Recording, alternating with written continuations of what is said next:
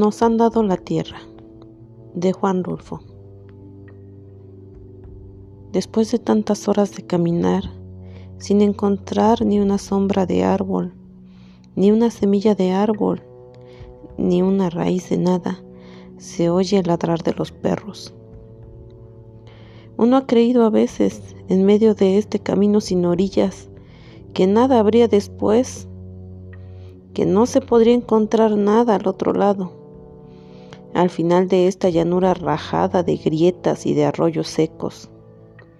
Pero sí, hay algo, hay un pueblo. Se oye que ladran los perros y se siente en el aire el olor del humo y se saborea ese olor de la gente como si fuera una esperanza. Pero el pueblo está todavía muy allá. Es el viento el que lo acerca. Hemos venido caminando desde el amanecer. Ahorita son algo así como las cuatro de la tarde. Alguien se asoma al cielo, estira los ojos hacia donde está colgado el sol y dice, son como las cuatro de la tarde. Ese alguien es Melitón. Junto con él vamos Faustino, Esteban y yo. Somos cuatro. Yo los cuento dos adelante, otros dos atrás. Miro más atrás y no veo a nadie. Entonces me digo, somos cuatro. Pero hace rato, como eso de las once, éramos veintitantos. Pero puñito a puñito se han ido desperdigando hasta quedar nada más este nudo que somos nosotros. Faustino dice, puede que llueva. Y todos levantamos la cara y miramos una nube negra y pesada que pasa por encima de nuestras cabezas. Y pensamos, puede que sí. No decimos lo que pensamos. Hace ya tiempo que se nos acabaron las ganas de hablar. Se nos acabaron con el calor. Uno platicaría muy a gusto en otra parte, pero aquí cuesta trabajo. Uno platica aquí, las palabras se calientan en la boca con el calor de afuera y se le resecan a uno en la lengua hasta que acaban con el resuello. Aquí así son las cosas. Por eso a nadie le da por platicar. Cae una gota de agua grande, gorda, haciendo un agujero en la tierra y dejando una plasta como la de un salivazo. Cae sola. Nosotros esperamos a que sigan cayendo más no llueve. Ahora si se mira el cielo se ve la nube aguacera corriéndose muy lejos a toda prisa. El viento que viene del pueblo se le arrima empujándole contra las sombras azules de los cerros. Y a la gota caída por equivocación se la come la tierra y la desaparece en su sed. ¿Quién diablos haría este llano tan grande? ¿Para qué sirve, eh? Hemos vuelto a caminar. Nos habíamos detenido para ver llover, no llovió. Ahora volvemos a caminar. Y a mí se me ocurre que hemos caminado más de lo que llevamos andado. Se me ocurre eso. De haber llovido quizás se me ocurrieran otras cosas.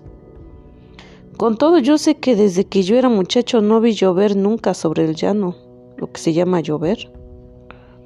No, el llano no es cosa que sirva. No hay ni conejos ni pájaros, no hay nada. A no ser unos cuantos huizaches, tres peleques y una que otra manchita de zacate, con las hojas enroscadas.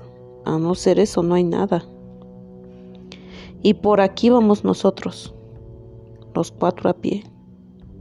Antes andábamos a caballo y traíamos terciada una carabina. Ahora no traemos ni siquiera la carabina. Yo siempre he pensado que en eso de quitarnos la carabina hicieron bien.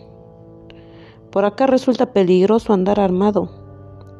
Lo matan a uno sin avisarle viéndolo a toda hora con la treinta amarrada a las correas. Pero los caballos son otro asunto.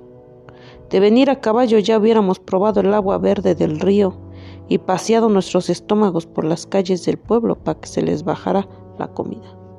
Ya lo hubiéramos hecho de tener todos aquellos caballos que teníamos, pero también nos quitaron los caballos junto con la carabina. Vuelvo hacia todos lados y miro el llano. Tanta y tamaña tierra para nada. Se les resbalan a uno los ojos al no encontrar cosa que los detenga. Solo unas cuantas lagartijas salen a asomar la cabeza por encima de sus agujeros y luego que sienten de la tatema del sol corren a esconderse en la sombrita de una piedra. Pero nosotros, cuando tengamos que trabajar aquí, ¿qué haremos para enfriarnos del sol? Eh? Porque a nosotros nos dieron esta costra de tepetate para que la sembráramos. Nos dijeron, del pueblo para acá es de ustedes. Y nosotros preguntamos, ¿el llano? Sí, el llano, todo el llano grande. Nosotros paramos la jeta para decir que el llano no lo queríamos, que queríamos lo que estaba junto al río, del río para allá por Las Vegas, donde están esos árboles llamados casuarinas y las paraneras y la tierra buena. No este duro pellejo de vaca que se llama el llano. Pero no nos dejaron decir nuestras cosas. El delegado no venía a conversar con nosotros. Nos puso los papeles en la mano y nos dijo, no se vayan a asustar por tener tanto terreno para ustedes solos. Es que el llano, señor delegado, son miles y miles de yuntas. Pero no hay agua, ni siquiera para hacer un buche hay agua. ¿Y el temporal? Nadie les dijo que se les iba a dotar con tierras de riego. En cuanto allí llueva, se levantará el maíz, como si lo estiraran. Pero, señor delegado, la tierra está deslavada, dura. No creemos que el arado se entierre en esa como cantera que es la tierra del llano.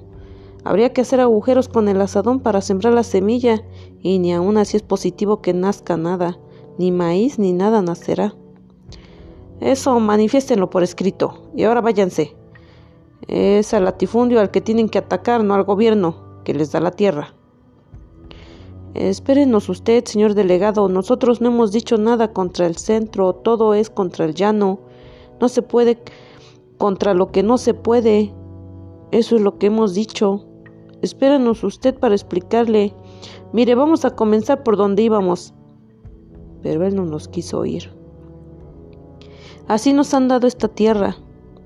Y en este comal acalorado quieren que sembremos semillas de algo, para ver si algo retoña y se levanta. Pero nada se levantará aquí, ni sopilotes.